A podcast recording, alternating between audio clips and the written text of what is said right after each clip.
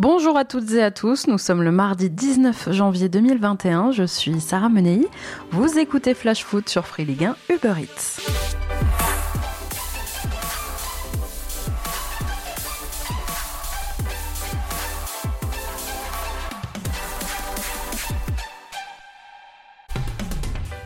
Le mercato hivernal se termine dans un peu moins de deux semaines maintenant, et le moins que l'on puisse dire, c'est que pour l'instant, eh bien, on n'a pas grand-chose à se mettre sous la dent, si ce n'est Marseille, qui pourrait réaliser le gros coup de cet hiver. Sauf retournement de situation, Milik, l'attaquant polonais du Napoli, devrait débarquer à l'OM.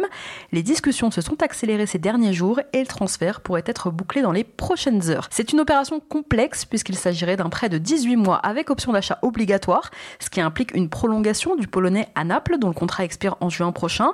Concernant les montants, maintenant, la presse italienne ce matin évoque deux possibilités 8 millions d'euros plus 5 de bonus, ou bien 9 millions d'euros plus 4 de bonus et 20 à 25% sur une éventuelle revente l'été prochain. Présent hier en conférence de presse, l'entraîneur de l'OM, André Villas-Boas, a rappelé que la transaction était délicate. Peut-être euh, bon, le, prochain, euh, le prochain jour, je pense. Euh, je ne sais même pas. S'il y a la possibilité là de, de, de le faire le prochain jour, mais quand même c'est une opération euh, compliquée. Euh, sinon, on continue à travailler dans d'autres dossiers. Euh, mais ça, comme je vous avais dit, ça, pour cette chose-là, on peut, on, peut, on peut arriver jusqu'à la fin de mercato, je ne sais pas. En tout cas, s'il arrive, Marseille espère que le Polonais sera enfin le grand attaquant dont tous les supporters rêvent sur la Canebière. Midi qu'un joueur qui a rendu bien des services à Naples, c'est 48 buts en 122 matchs de Serie A, ou avant ça, c'est 47 buts en 75 rencontres avec l'Ajax. En fond, sur le papier, l'une des valeurs sûres du poste en Europe. Joueur technique, qui a le sens du but. Et quant au contexte et à la pression marseillaise, eh bien, on se fait pas trop de soucis pour lui. Après avoir connu ça à Naples, il devrait pouvoir gérer Marseille. Sauf que voilà, en championnat, le Polonais n'a plus joué depuis début août, punition infligée par Naples pour avoir refusé plusieurs offres l'été dernier, alors que ses dirigeants avaient ouvert la porte à un départ. Et eh bien voilà, à l'époque, ni la Juve, ni la Roma, ni la Fiorentina n'avaient trouvé grâce à ses yeux. Milik, titulaire indiscutable au Napoli la saison dernière, s'est donc retrouvé évincé de toutes les compétitions. Alors pourquoi aujourd'hui serait-il plus enclin à bouger et pourquoi arriver à Marseille? Eh bien parce qu'il n'a plus de temps à perdre, l'euro arrive à grands pas et au pays, eh bien on commence sérieusement à interroger sa présence en sélection au vu de son absence totale de temps de jeu en club. La Pologne veut un attaquant en forme pour former un beau duo avec Robert Lewandowski pendant l'euro. Alors aujourd'hui, le joueur est en rupture avec son club. Il n'a cette saison joué qu'en sélection, 7 matchs entre amicaux et Ligue des Nations. La dernière fois qu'on l'a vu sur un terrain, Milik, c'était au mois de novembre face à l'Italie. Vous voyez où je veux en venir. On se pose quand même des questions sur son état de forme.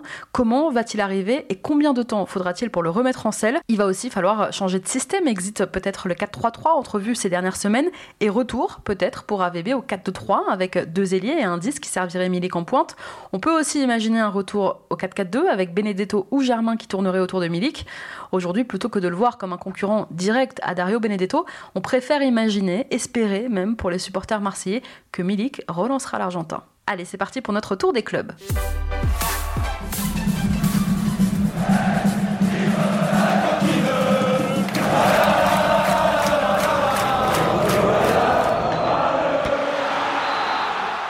Commence par Angers qui discuterait actuellement à l'arrivée du jeune attaquant franco-haïtien de 21 ans Yacine Fortuné, actuellement sous contrat en Suisse à Sion, formé au RC Lens puis parti à Arsenal à 16 ans à peine. Le joueur a évolué en équipe de jeunes du club londonien avant de s'engager il y a deux ans et demi donc à Sion où il est lié jusqu'en juin 2022. Souvent blessé, malheureusement il n'est pour l'instant apparu qu'à quatre petites reprises sur les terrains cette saison. À Bordeaux, le projet de rachat des Girondins continue de faire parler. Le groupe américain King Street aurait ces derniers mois rejeté plusieurs offres et aurait fixé un prix de vente à 130 millions d'euros. Mais vu la conjoncture actuelle, eh le propriétaire des Girondins se serait dit même prêt à négocier sur une offre de 100 millions d'euros arrivée sur la table. Ça bouge à Dijon. Aurélien Schedler, avant-centre du DFCO, quitte la Bourgogne pour la Lorraine. Buteur une seule fois cette saison, cantonné au banc depuis plusieurs semaines maintenant. À 22 ans, Schedler va tenter de se relancer à Nancy, 14e de Ligue 2. Et oui, à Milan-Soi, il fallait bien que ça arrive. Arrivé euh, l'été dernier en provenance de Cordoba, Facundo Medina suscite déjà l'intérêt des clubs étrangers. À 21 ans, le défenseur argentin s'est bien acclimaté à la Ligue 1 et a réalisé une bonne première partie de saison avant de se blesser. À en croire la voix du Nord aujourd'hui, des clubs comme Manchester United s'intéresseraient au Lensois. On part en Espagne maintenant. 14e de Liga, Valence doit impérativement se renforcer cet hiver, mais difficile pour le club espagnol de rivaliser avec les grosses écuries du championnat. Le club doit donc plutôt se pencher sur des jeunes à fort potentiel, et c'est ce qu'ils font en visant notamment le jeune attaquant du LOSC Fadiga Ouattara. Formé à Lille, joueur de l'équipe réserve, Ouattara, 19 ans, devrait arriver à Valence en prêt dans les prochains jours. Il pourrait même directement intégrer l'équipe première de Javi Garcia.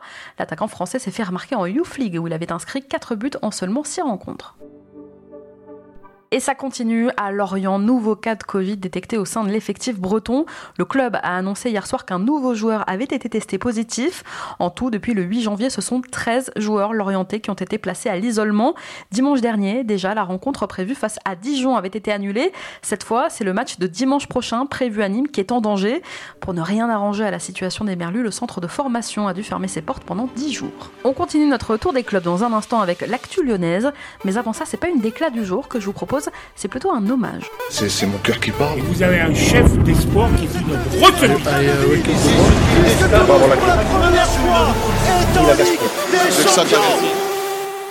Et non, pas du tout, pas du tout. Oh là là, alors là, t'es, pas du tout.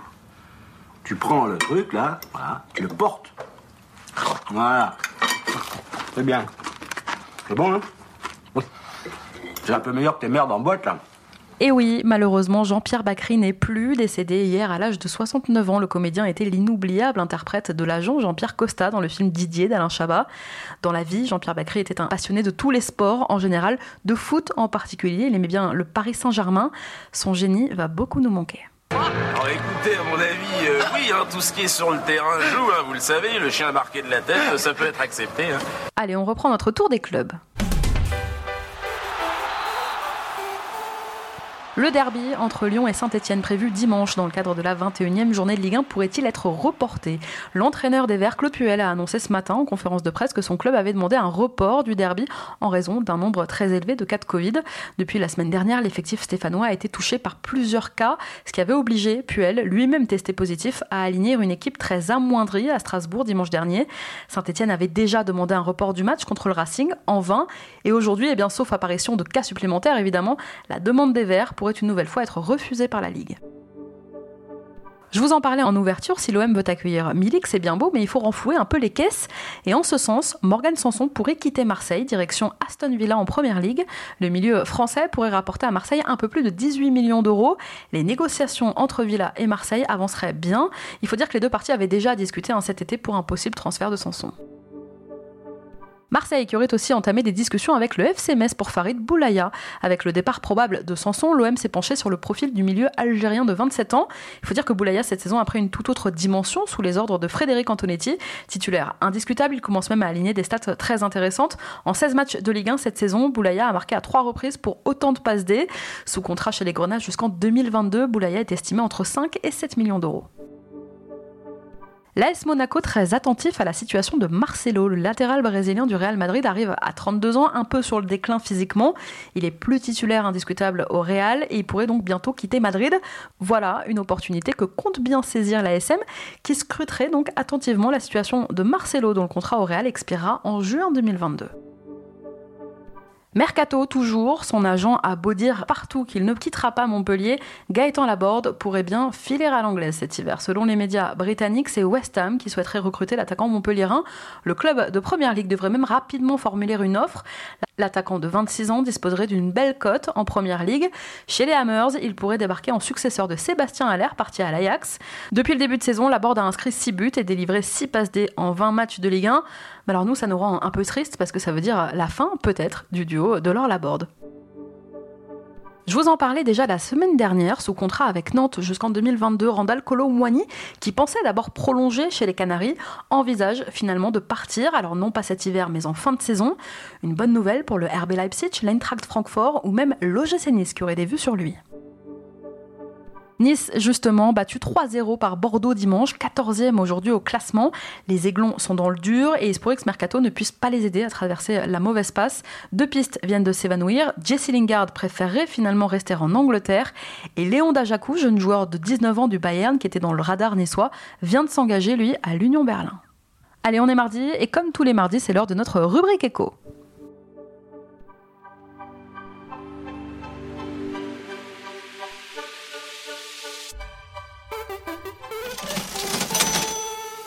On s'intéresse aujourd'hui au système du pay-per-view. C'est l'une des solutions envisagées par Maxime Saada, le patron de Canal+, pour répondre à la crise actuelle des droits télé. En attendant les résultats d'un nouvel appel d'offres, existe effectivement cette solution provisoire de match à la carte. Alors le pay-per-view, c'est quoi exactement? C'est le fait de pouvoir payer pour le visionnage de matchs à l'unité, une méthode de paiement qui s'adresse notamment aux téléspectateurs, aux supporters occasionnels qui voudraient simplement regarder le match de leur équipe sans pour autant souscrire à un abonnement qui lui donnerait accès aux neuf autres rencontres de la journée. C'est du sur-mesure en somme pour le téléspectateur, mais ça pourrait aussi être eh bien source de grosses inégalités entre les clubs parce que ce système pourrait évidemment favoriser les gros, ceux en tout cas qui ont une plus grosse fanbase. Le système de paiement à la séance pour les retransmissions sportives existe depuis longtemps, depuis plus de 60 ans et est notamment très utilisé aux États-Unis dans les sports de combat entre autres. Dans les années 50, les plus gros combats de boxe sont diffusés en direct aux États-Unis dans les salles de cinéma à l'époque. Avec le développement de la télé, certains à introduire ce système de paiement à la séance, donc comme au ciné, directement dans chaque foyer. Premier événement retransmis de cette manière en direct à la télé, c'est le combat de boxe entre Floyd Patterson et le Suédois Ingemar Johansson. C'était le 20 juin 1960. Plus tard, le 1er octobre 75, près de 500 000 téléspectateurs américains s'offrent le mythique championnat du monde des lourds entre Mohamed Ali et Joe Frazier. Disputé aux Philippines, il est diffusé sur le câble en pay-per-view à l'époque. Et plus récemment, beaucoup plus récemment, celui qui a suscité le plus d'achats dans le monde est le championnat du monde des welter entre Floyd Mayweather et Manny Pacquiao. C'était en mai 2015. 4 millions et demi de téléspectateurs ont parfois payé jusqu'à 82 euros pour voir le combat. Les revenus générés par le pay-per-view ont atteint près de 360 millions d'euros ce jour-là. Alors retour en France concernant le foot, concernant la Ligue 1, Canal avait déjà expérimenté ce système de paiement à la séance pour les matchs de première division à partir de 1996. On pouvait à l'époque acheter le match 50 francs à peu près, soit 7,50 euros, ou même s'offrir la soirée totale, le multiplex, pour 75 francs, c'est à peu près 11,50 euros. Les profits étaient à l'époque partagés entre Canal et la Ligue, mais les résultats étaient pas bien probant et le système avait été abandonné en 2008. En octobre dernier, en Angleterre, la Première Ligue s'était mise d'accord avec ses diffuseurs pour une diffusion des matchs en pay-per-view, paiement à la séance, prix annoncé 16,50 euros par match. Tollé absolu au Royaume-Uni, les supporters et même d'anciens joueurs devenus consultants, comme Gary Neville, ont dénoncé ce prix complètement fou. Et un mois plus tard, eh bien, la Première Ligue a reculé, oublié le pay-per-view. Les matchs sont finalement diffusés en Angleterre sur plusieurs chaînes, parfois même C'est le cas de la BBC et donc gratuitement, au moins tant que le public ne pourra pas revenir complètement dans les stades anglais. En France, en attendant de trouver une solution, Mediapro s'est proposé de diffuser les matchs jusqu'à la fin de saison sans payer la ligue, évidemment gratuitement, sinon c'est pas drôle. En ce sens, Mediapro a envoyé une lettre à la LFP. Merci les gars, ça c'est vraiment sympa, le sens du sacrifice pour éviter l'écran noir. Ou alors c'est peut-être pour s'offrir une demi-saison euh, gratuitement. C'est pas bête. Bon, la semaine prochaine, on s'intéressera à la future place des GAFA dans le monde des droits sportifs. Allez, on reprend notre tour des clubs. Anime, c'est officiel pour Naomi Shiweda, le défenseur japonais du Cercle Bruges, est arrivé hier en prêt avec option d'achat jusqu'à la fin de la saison. À 26 ans, Ueda est déjà le dixième japonais à passer par la Ligue 1. Le joueur vient renforcer la plus mauvaise défense du championnat avec déjà 41 buts concédés en 20 matchs pour les Crocos. Mais alors concrètement, sur le terrain, qu'est-ce que ça donne? Pour en parler, je suis avec Sacha Tavolieri. Salut Sacha. Salut Sarah. Sacha, tu es journaliste en Belgique où tu suis la Jupiler Pro League d'où arrive Ueda. Déjà, est-ce que tu as des infos sur la manière dont s'est déroulé ce transfert? Ben, en fait, il faut savoir que ce transfert était euh, corrélé à l'arrivée de, Kevin euh, Danke euh, du, côté du cercle de Bruges. Donc, il a fallu trouver des, moyens au vu de ce qui se passait, parce qu'il est arrivé un moment dans la transaction où le président de Nîmes, qui était assez réputé, en tout cas très compliqué dans les négociations, a effectivement été, je dirais, plutôt, plutôt moins docile que prévu, donc assez compliqué, euh, moins discipliné qu'à l'habitué dans, ce dossier. Il a fallu donc trouver des points de, convergence et, arrondir un petit peu les angles, euh, ni mettant à la recherche d'un défenseur central, eh je pense que le, dossier Ueda a permis euh, la finalisation euh, notamment de, celui de, Denke. Donc je pense que c'est un dossier qui est corrélé à un autre. Euh, mais, voilà, on va parler du joueur effectivement. Mais c'était pas une mince affaire ce, dossier. Alors on l'aura compris, l'arrivée à Bruges du jeune Denke il y a une semaine a facilité ce transfert d'Ueda. Toi tu l'as vu jouer en Jupiler League. Comment il est? Quelles sont ses qualités et ses défauts? En fait c'est un joueur assez